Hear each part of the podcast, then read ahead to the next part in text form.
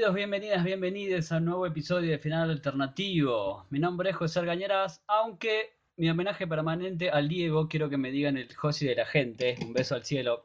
También le mando un beso a Enzo Pérez, que lo quiero mucho. Y somos Final Alternativo, un podcast de cine y series de cultura pop. Si nos escuchas por primera vez, que a veces sucede, te decimos, hola, ¿cómo estás? Somos Final Alternativo. Metemos mucha magia de cine y series. Y si sos un oyente habitual, gracias por el aguante, loco. Pero saben que a mí no me gusta que esto sea un monólogo, quiero que esto sea un biólogo y voy a presentar a mi amiga, mi coequiper, otra de los pilares de este podcast, la señorita Ana Manson. Hola Ana, ¿cómo estás? Hola José, gracias por esa presentación. Me, me haces reír y yo trato de aguantarme la risa para no pisarte y se vuelve muy complicado esto, pero bueno, somos todos unos profesionales y por eso este podcast sigue saliendo ya desde hace casi tres años, ¿no? Sí, los miles de trabajadores que tenemos atrás, los minions trabajando, están a full. Y hoy tenemos una invitada especial que quizás se sume, quizás no, a otros episodios. Vamos a ver, porque es una figurita difícil es la señorita Rocío Castro. Hola, ¿cómo estás, Rocío?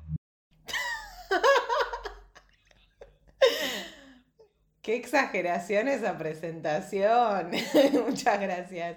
Gracias por eh, invitarme a participar. Un placer estar acá. No creo tanto eso de figurita difícil, pero bueno. Y estamos grabando desde casa, avisamos a todos, porque se van a escuchar tal vez algún perro, una sirena, tal vez el botellero o ese que compra baterías viejas. Bueno, viejas, sepan entenderlo, la pandemia es así.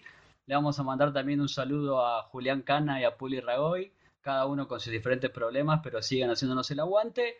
Y hoy vamos a hacer algo muy, muy interesante porque dijimos, bueno, el mundo la verdad que ya está cada vez peor, aunque el primer mundo está levantando ahí, pero bueno, no pasé en su privilegio, chicos, acá el tercer mundo está bastante mal. dijimos, bueno, vamos a hacer algo de recomendar cositas lindas que siempre nos quedan atrás para salir un poco de la coyuntura que estuvimos metiendo, mucho, muchos superhéroes, mucho Marvel, mucho Disney. Dijimos, no, vamos a hacer algo diferente, vamos a recomendar cosas que nos quedaron en el tintero. Y por casualidad fueron todas feel good comedies, todas cosas que te van a dejar, pero una sonrisa en la cara cuando las veas. Ana, ¿vos qué tenías? Sí, estoy re de acuerdo con esto que vos decís. Eh, las mías tienen que ver bastante con todo este asunto de la pandemia y la cuarentena. Y ya que estamos, quiero decir que estoy muy contenta de que esté Rocío acá con nosotros y que, y que se haya sumado en este contexto tan loco. es raro porque no estamos grabando en estudio, justamente estamos eh, grabando desde nuestras casas con videollamada. Eh, pero es re lindo como poder tener igual esta compañía y seguir haciendo cosas juntos. Nada, estoy re contenta. Eh, bueno, mis series, porque es así, traje dos series en plural, tienen que ver, como les decía, con esto de la cuarentena. La primera en realidad arranca nada que ver, se llama Mythic Quest, es una, una serie de Apple TV Plus que acá se puede conseguir este, por ahí, en el videoclub. Y es sobre, es la típica workplace sitcom, o sea, una comedia en un lugar de trabajo. Ana, yo la tuve como una de las series del año pasado, fue una de mis preferidas. Y antes que empieces, te quiero preguntar, porque está, es una serie que habla sobre el mundo de los videojuegos. ¿No te sacó de la experiencia eso a vos? No, no, para nada, todo lo contrario. Yo creo que a los gamers le va a sumar muchísimo más. Pero como te decía, o sea, para mí lo básico es esto de que se desarrolla en un ambiente de trabajo. O sea, es una serie arranca pre-pandemia, yo me maratoneé toda la primera temporada en un fin de semana. Y por más que no tengas nada de conocimiento de lo que es el mundo de los videojuegos, esta oficina de desarrolladores está llena de personajitos tan simpáticos y a la vez malas personas, o sea, porque todas las circunstancias de todas las, situaciones de, de, comedia justamente se dan por eso, y es un humor muy ácido, eh, me resultó súper atrapante, son capítulos cortitos, aparte que se pasan rapidísimo, y hay algo que me llamó muchísimo la atención. Hay dos episodios especiales. El primero es uno de estos episodios embotellados eh, que se da en el quinto episodio de la primera temporada, que es estas cosas que vos podés ver fuera de la historia de la serie. Lo podés ver suelto y no te cambia nada. Es como una historia autoconclusiva. Me llamó la atención primero que sea tan adelante en la serie, o sea, cuando vos todavía no terminaste como de engancharte del todo con los personajes, ya te meten un episodio embotellado. Que cuenta justamente la historia de dos desarrolladores en los albores de la industria de los videojuegos, o sea, fines de los 90, principios de los 2000.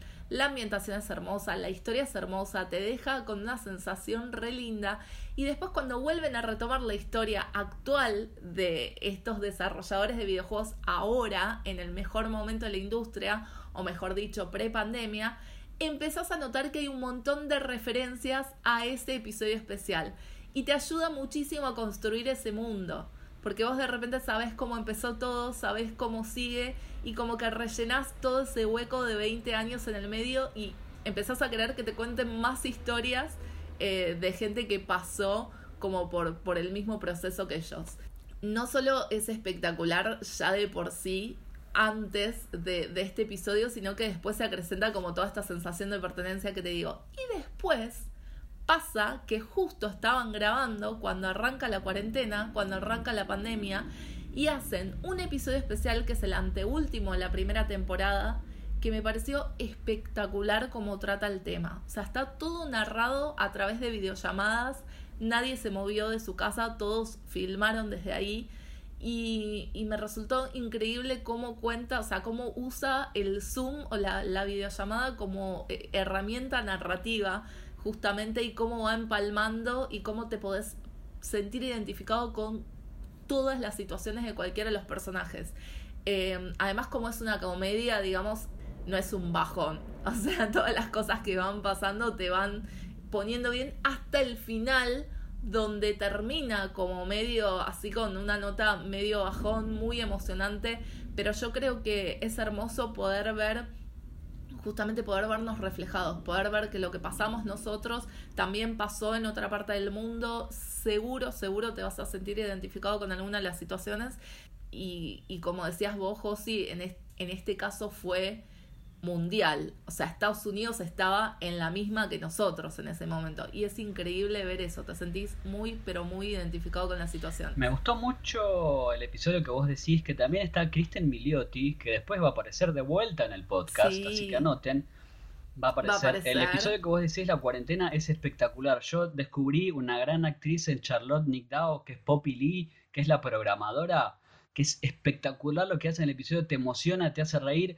Ahora, cuando estamos grabando esto, arrancó la segunda temporada, ya llevan tres o cuatro episodios y están en un nivel muy, muy bueno. Aparte, la serie es inclusiva, es actual, porque trata el tema de los streamers, de los youtubers. E, es, espectacular, la verdad que es, no, te vas a ir con una sonrisa y si sos gamer te va a gustar un poquito más, pero si no sos gamer también, o sea, no le, no, no le puedes cerrar con Mythic Quest Raven's Banquet, la verdad que es espectacular esa serie. Vamos a pasar a la señorita Rocío, que también tenía algo para levantarnos el día. Yo me refugié mucho en las series, digamos, en todo este contexto pandémico. Creo que, no sé si les pasó a ustedes, a mí me pasó que, por ejemplo, pasé de, perder tres horas por día en ir y volver solamente de la oficina a tener que ocuparlas en mi casa, o sea, con algo. Y ahí creo que los, los consumos culturales se volvieron de vital importancia, me parece, para todos, para sobrevivir, digamos, a toda esta situación. Y las series, yo eh, había, comedias había visto poner en su momento La Niñera y The Office, que era como mi comedia cabecera, y no mucho más.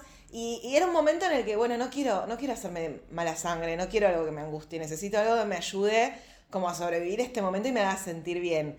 El año pasado me pasó con Seinfeld, que era uno de los grandes pendientes que tenía, y este año encontré ese refugio en Parks and Recreation, que mm, lo que me pasó fue cuando terminé The, Office, y yo decía, uy, no, el, el duelo, ¿viste? Cuando terminas The Office es el duelo que hago, que hago con este vacío existencial. Todo el mundo me decía, bueno, no, tenés que arrancar Parks and Recreation, que es más o menos el mismo espíritu.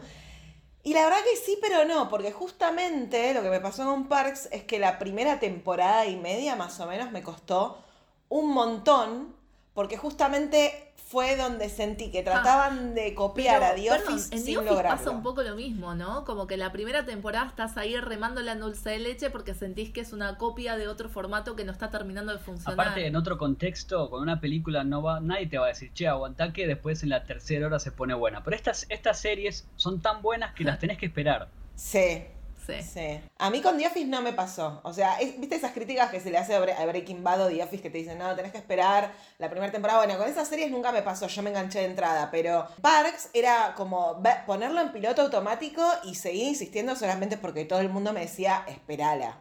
Y cuesta un montón, porque no es lo mismo, es, es- es mucha inversión de tiempo el que te exige esperar una serie. Y yo soy medio de tipo, veo dos o tres capítulos y no me enganché, chau, sigo con otra. La esperé, la esperé, la esperé y tiene un quiebre, tiene un punto de inflexión la serie hacia el final de la segunda temporada, en el que se va un personaje que la verdad que no le aportaba nada y entran dos que cambian por completo la dinámica, digamos, de todo el elenco. Y ahí encuentra, y ahí la serie deja de querer copiar a y encuentra su propio tono, sus propios recursos, eh, la, riqueza, digamos, de- del conjunto de esos personajes que la verdad es que después, cuando la vas viendo en el tiempo, es muy distinta a The Office. El espíritu es muy distinto, porque The Office es medio, si bien es una serie que a mí me encanta, es mucho más ácida en el sentido de que es gente que está inconforme con su laburo y se queda ahí porque no tiene otra cosa y no le interesa crecer y no quiere salir de ahí. O si el que quiere crecer quiere crecer a costa de pisarle la cabeza a otro.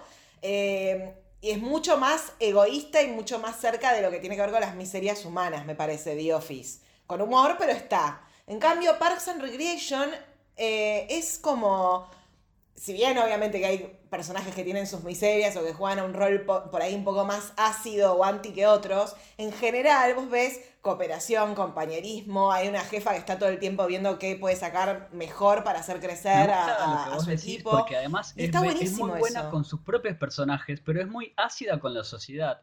Con la sociedad yankee, más que nada, y te ves recontra reflejado. Cuando ves que van a hacer las, esas Sí. reuniones donde la gente dice, bueno, tenemos que cambiar esto en Totalmente. los parques, y ves que son todos idiotas y estúpidos, y es muy filoso eso, pero con sus personajes es espectacular. Totalmente, eso me llama mucho la atención. Cada vez que, digamos, interviene el pueblo eh, ante una determinada medida o situación o lo que sea, realmente el nivel de ridiculiz- ridiculización extremo en el que muestran al ciudadano Sí, yankee total. promedio es como, bueno, esta gente es potencia. ¿Cómo puede ser?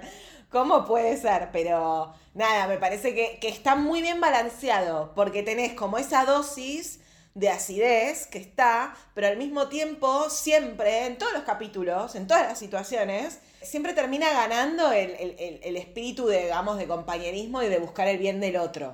Como tipo, eh, eh, muchas situaciones se resuelven, ok, voy a ceder esto, que es lo que yo quería, y, es lo que yo estaba nos buscando porque sé que va a ser mejor ahora, para me vos. parece. Eh, Y- Justamente este- esta sensación de Sí. feel good, de que el mundo puede ser mejor. Eh, así que sí, entiendo completamente. Un toque me convenciste porque yo también la venía postergando un montón. Después de haber visto también The Office en pandemia, me pasa lo mismo, me pasa lo mismo. Quería engancharme con, con series, así que me saquen la cabeza, que no me hagan pensar en todo lo que estábamos pasando y, y Parks and, Recre- y- and Recreation está como ahí en la lista. Yo me voy a dormir todos los días con una sonrisa, así que te lo, te lo recomiendo. Porque te hace bien, Sí, aparte Amy eh. Leslie Knope, que es la protagonista, digamos, feminista, mucho feminismo, mucho, viste, mirada ácida también sobre la misoginia de la sociedad que sigue estando, eh, y, y está todo encarado desde ese lugar, así que en ese sentido la verdad que hasta te diría que con todo el amor que le tengo a The Office hay ciertas cosas en las que veo como... Que igual en The Office estaban habladas, pero me parece que acá está hablada desde un lugar más directo, digamos, y que, y que es una mujer la que lo está... Sí. Eh, ¿Ya llegaste al final. Lucio, de la serie? No, no, voy por la, creo que es la quinta temporada, así que por eso todavía no opiné a ver cuál me gusta más o no. Me gustan las dos, son distintas, pero todos los personajes son adorables. Además todos. tiene La un montón que, de cameos sí, de toda la escuela de Saturday Night Live, ahí pasan un montón de cosas todo el tiempo, es una serie que evoluciona mucho, los personajes cambian y crecen, se forman unas parejas re lindas, y después también tiene una lógica interna muy divertida, yo creo que me reí mucho con el chiste de Little Sebastian, que es un caballito en miniatura, que vos decís, es un caballito, pero después lo terminás amando y terminás cantando y emocionándote cuando, cuando, spoiler, se muere el caballito, y hacen un mega festival. No, Sí, no spoilees. Tiene como 15 años ya la serie. Pero acordate de Little Bueno, Sebastian. Y lo que es genial son las participaciones esas de actores de secundarios, actores de Saturday Night Live, haciendo cosas chiquititas. ¿Dónde la podemos ver, Rocío, sabes? En Amazon Prime, que nos hizo muy feliz agregando Sí. muchas Sí. series Para seguir con la buena onda y la buena vibra, yo voy con Ted Lasso, que también la ven en Apple TV Plus. Otra serie que te recontra gana con un corazón enorme. Con el gran, que lo descubrí como gran actor acá, a Jason Sudeikis, que la verdad que no lo tenía mucho, no voy a mentir. Saben que a mí no me gusta mentirle a mi gente, por eso soy el juez de la gente. La serie eh, tiene una premisa recontra estúpida que me costó mucho cuando la leí. Dije, no, esto no puede ser. Un entrenador de eso que los yankees llaman fútbol americano, ese deporte que nunca voy a entender, va a la Premier League inglés para ser técnico de un equipo de primera. Vos decís, no, esto no puede funcionar nunca jamás.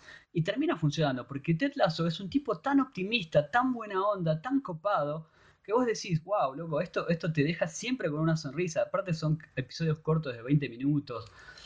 Lo que tiene Ted, eh, Ted Lasso es, la figura, pero después tiene un elenco bárbaro. Está Anna Haddingham, nunca supe cómo se dice. ¿Se acuerdan de la monja que decía shame, shame, shame en Game of Thrones? En Game of Thrones. Una alta grandota. Acá la de Escocia, que en realidad tiene un motivo por el cual quiere que Ted Lasso, que es en realidad un outsider total, vaya al equipo, que después se va a explicar y es muy emotivo cuando se explica todo. Ted es recontra empático, también él acepta porque se está separando de su mujer y para él es un drama enorme porque él cree en el amor para toda la vida. Todo lo que yo te voy contando es apenas el comienzo y después tiene que lidiar con los egos de sus jugadores, está el jugador nuevo que solo quiere posar para las cámaras y juega muy bien, pero es súper egoísta y él le dice, bueno, mira, si vos jugás para el equipo vas a estar mejor. Después está la figura vieja que ya está a punto de retirarse, que lo odia, porque dice, este pibe quién es, que viene acá a sacarme el lugar. Pero después Ted le dice, pero bueno, ¿vos te acordás lo que hacías cuando vos tenías 20 años como él? ¿Eras tan estúpido como él? No, era peor. Y ese tipo de detalles van sumando mucho, mucho a la serie. Después también es muy inclusiva. Tiene a Juno Temple que hace de la novia de Jamie Tart, que tiene una canción muy divertida que cuando hace un gol empieza a gritar Jamie Tart, Jamie Tart, es muy buena esa. Y esos pequeños detallitos, después el golpe que tiene, porque Ted Lasso es recontra yankee, habla como si estuviera en Texas, y cuando va a la sociedad inglesa, que es donde está la Premier League, es un choque muy grande para él. quiere comer hamburguesas. Hay un chiste recurrente con el té que dice, loco, dígame que es una joda el té, porque esto, esto es un agua sucia.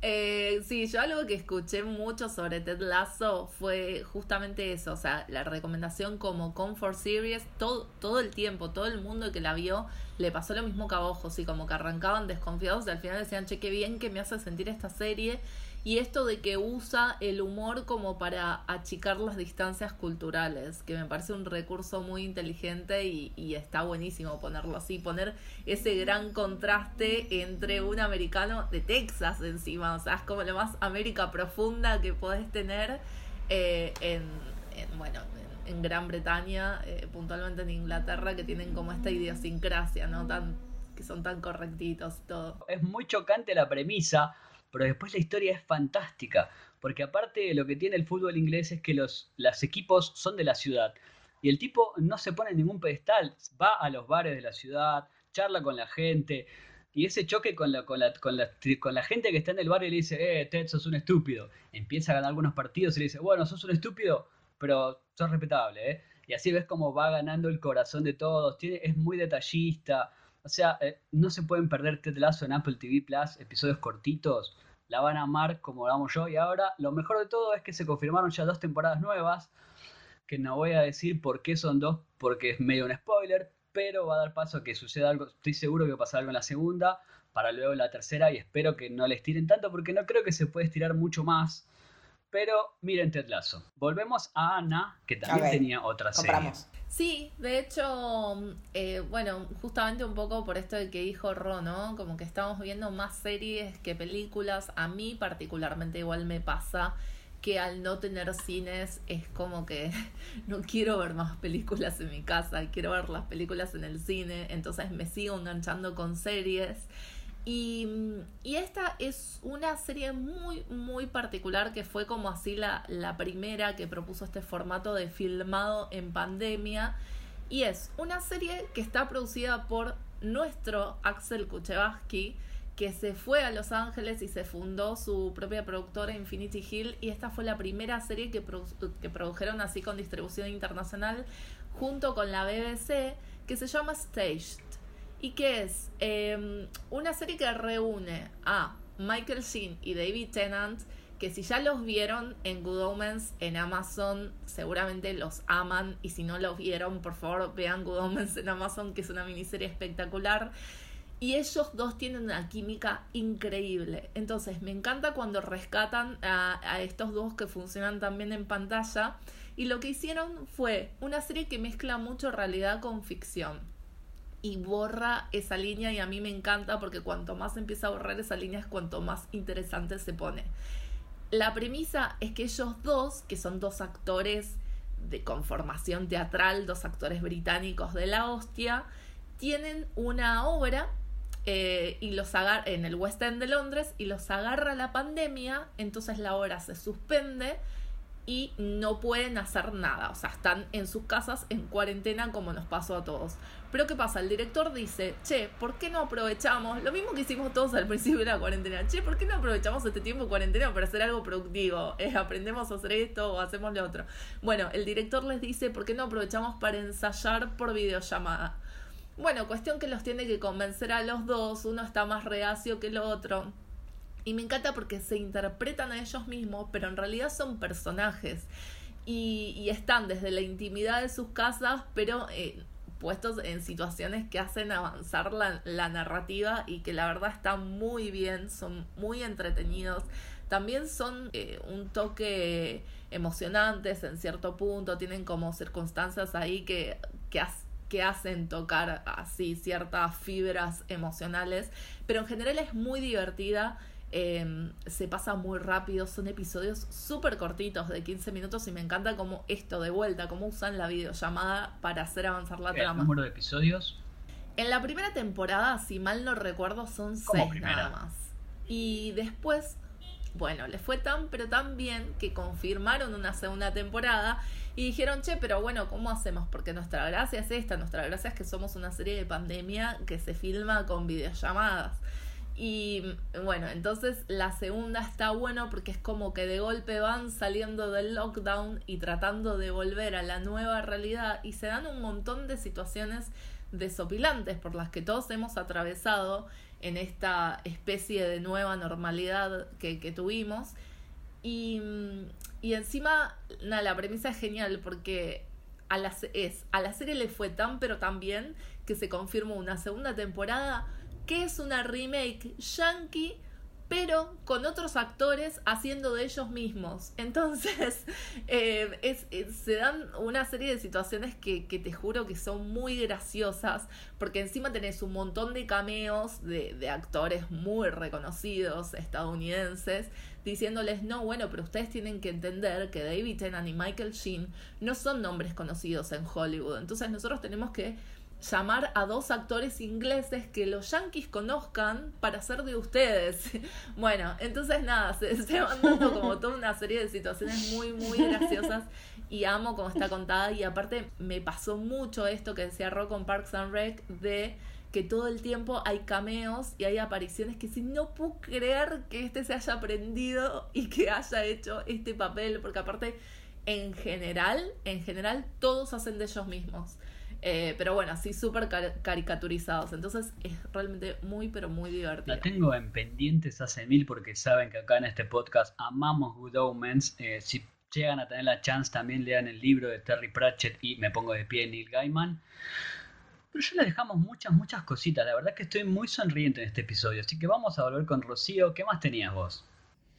Eh, yo lo otro que tenía es una película que se filmó antes de la pandemia, pero se estrenó, creo que se estrenó, eh, fue uno de los pocos estrenos que hubo el año pasado, al menos al principio de, de la pandemia, que es Palm Springs, que es difícil catalogarla. Yo diría que es como una comedia romántica chiquita con juego temporal, espacio temporal. Es como la marmota, pero romántica. Em, digamos que Exactamente, es como, pero vos decís, bueno, es el Día de la Marmota, pero toma esa premisa de una forma muy original y distinta, porque es otro tipo de película. Eh, la película es con Andy Samberg y Christine Meliotti, que ya la mencionamos. Yo, la verdad es que de ella lo único que había visto era su participación en el Logo de Wall Street y nada más. Y Me encantó lo que hace en esta película. De Andy Samberg vi poco, la verdad. Y nada, la verdad es que la película está muy bien, tiene muy pocos actores y con, es esas películas que no son ambiciosas y que con poco hacen un montón. Y aparte tiene a J.K. Simmons haciendo un personaje chiquito pero increíble. Y ya sabemos que la presencia de J.K. Simmons le suma puntos a cualquier película. Así que nada, la recomiendo un montón. Si quieren ver una comedia romántica, pero no en la onda comedia romántica melosa, sino realmente con, un, con una historia inteligente en sus recursos y, y, y, súper creativa. Fue esa es la mi película preferida de 2020. De hecho, yo ya la recomendé acá en el podcast y necesito que, si no la vieron, le hagan caso a Rocío y la vayan a ver. Y si no, que la vuelvan a ver. Porque yo estoy en esa etapa ahora. Estoy en la etapa en que la quiero volver a ver. De verdad que para mí fue lo mejor que salió en el 2020. Y sobre todo porque me sorprendió mucho esto que vos decís, Ro eh, lo inteligente que es para utilizar los recursos del género para hacer otra cosa, tanto de, sus dos subgéneros, digo, tanto de comedia romántica como de este subgénero de time loop, de, bucle temporal, em, que, también ya está un poco gastado y que vos podés pensar que va a ser predecible o que va a ser igual que el día de la marmota y no, va por otro lado completamente distinto y, y eso junto con el elencazo que tiene me fascinó. Y también tiene una fotografía hermosa. O sea, es una película que salió de Sundance, que tiene cierta búsqueda de autor, no es una peli comercial. Em, que de, hecho creo que si no hubiera sido por la pandemia y creo que si no hubiera sido por este 2020 al que le faltó tanto la producción audiovisual, hubiera pasado medio desapercibida em, en el cine, tal vez si hubiera llegado a estrenarse y la hubiéramos tenido como que rescatar. Bueno, acá por suerte está disponible online porque es una producción de Hulu y, podemos acceder todos a ella, pero la verdad es que a mí me pareció de lo mejor del año. Y otra cosa que quería comentar es que a todo esto que vos dijiste, que me parece súper acertado y, y, adhiero a todo, la química de ellos dos. Viste que las películas románticas, y, insisto, o sea, salgamos del cliché porque justamente lo bueno que tiene esta película es que no cae en ningún cliché. Eh, del género, em, la química que tienen ellos dos. O sea, eso es lo que te termina siendo el diferencial. Porque está lo creativo, están los recursos, está todo, pero encima ellos tienen mucha química y recontra creo lo que me, lo que me. Todo, todo. Así que la verdad que me parece una película eh, que cierra por todos lados. Y como dice la chica, el público se renueva, así que venimos Lo de la química es fantástico porque vos Andy Samberg no lo viste, en realidad si lo viste, si viste Brooklyn, sabes que es un gran comediante, pero también tiene esa cosa tierna.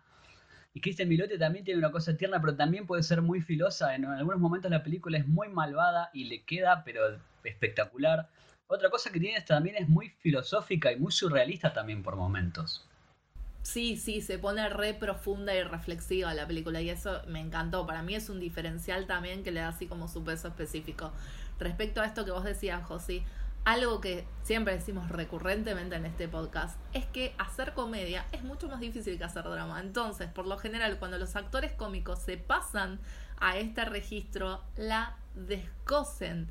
Y un poco me parece que eso es lo que pasó con Andy Samberg y como que todo el mundo asociaba el nombre de Andy Samberg a qué iba a ser, porque encima atrás está el grupo cómico de él, de Lonely Island, entonces todos asociaban a que iba a ser una comedia y en realidad es otra cosa y como que voló cerebros. Así que ya saben, chicos, buscan Palm Springs, una de las grandes películas del 2020 que traemos de resto del 2021. Voy a ir cerrando yo mi participación con un peliculón que no, nada que ver con lo que venimos hablando, es Nobody, de Ilian Schuller, que es Bob Odenkirk, el capo que siempre lo vamos en este podcast, haciendo una especie de John Wick, el 1. Es básicamente la fórmula de John Wick, un tipo común, ya lo viste mil veces, no importa, pero está tan bien hecha que la, van a amar. Es el tipo común que tiene una vida rutinaria, la esposa no lo quiere, los pibes dicen que es un estúpido, pero resulta que detrás hay una máquina de matar y que en la primera escena que él despliega toda su violencia está filmada de una forma tan cruda y tan violenta que es increíble lo que hace y tiene este diferencial de Bob Odenkirk que ya vos sabemos que Tom Cruise está totalmente loco, que Keanu Reeves es una estrella, pero nunca hubo un gran actor haciendo de héroe de acción. Eso iba a decir que eh, yo a Keanu lo amo, obviamente, ¿quién no lo ama? O sea, es imposible no amarlo, pero eh, digamos que como actor tiene sus limitaciones. Digo, me imagino contar una historia de ese tipo con un eh, buen actor enfrente debe, debe ser una Eh, gran a mí como película en realidad diferencia. no me terminó de convencer. Esto ya lo hemos hablado fuera del aire con Josi, pero sí estoy de acuerdo en que están muy bien filmadas las escenas de acción. Y este, este componente de él, tan buen actor, y que no te la ve, lo mismo, el factor sorpresa, que no te la ves venir, que sea tan buen héroe de acción y encima esté bien filmada, la verdad es que da como resultado una película por lo menos muy Piensen entretenida. que, piensen que la señorita Anna Manson no le gusta John Wick, entonces yo dije no te va a gustar Nobody, porque es básicamente John Wick con Bob Odenkirk. Pero bueno, igual la queremos. A ella le gusta Rápido y Furioso, pero no le gusta John Wick. Y bueno, ella es así. Soy una persona muy particular. Eh, igual nada, yo pensé que posta la fórmula con el agregado de Bob Odenkirk podía ser algo realmente espectacular, pero no, como te digo, no me terminó de convencer como, como pieza audiovisual, no me terminó de convencer como película. Sí, sí admito que sus elementos sueltos están muy bien, tiene muy buenas ideas, pero me faltó eso, me faltó el resultado final. Porque no explican mucho. O sea, el tipo sabes que es una máquina de matar, pero al final no sabes cómo. Tenés otro, otro plus que es Christopher Lloyd, el Doc Brown, con una escopeta a los tiros todo el tiempo. Eso fue increíble. Connie Nielsen con el, el papel de su mujer, está filmada bárbara. Yo recomiendo mucho Nobody, una de las grandes, una de mis favoritas de este año seguro. Y con eso ya podemos ir cerrando. ¿Cómo te sentiste, Ro?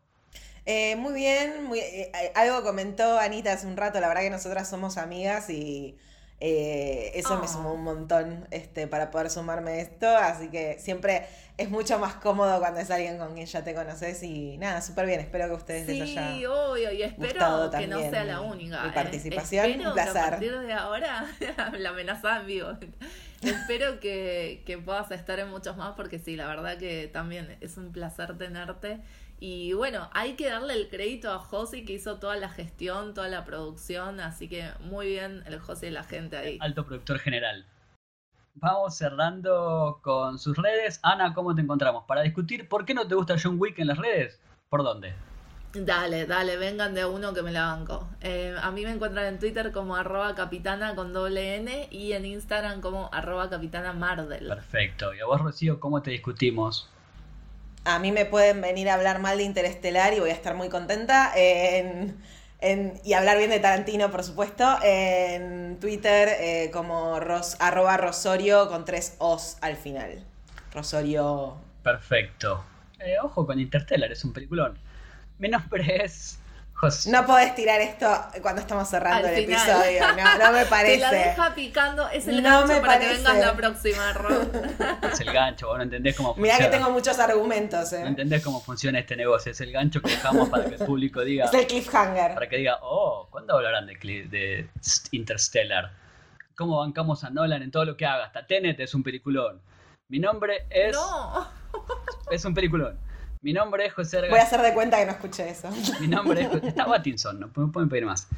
Eh, mi nombre es José Argañarás, arroba José Arganarás, con Z al final. Las del podcast son arroba final podcast en Twitter, final alternativo en Instagram. Vamos a pedirle también que se, que si nos escuchan en Spotify, que pongan seguir ahí, porque el algoritmo ahora está funcionando de otra forma. Si nos escuchan en Google, en Apple también, que nos sigan ahí. Así vamos sumando y seguimos esta discusión y nos vemos en la próxima. Beso, chao.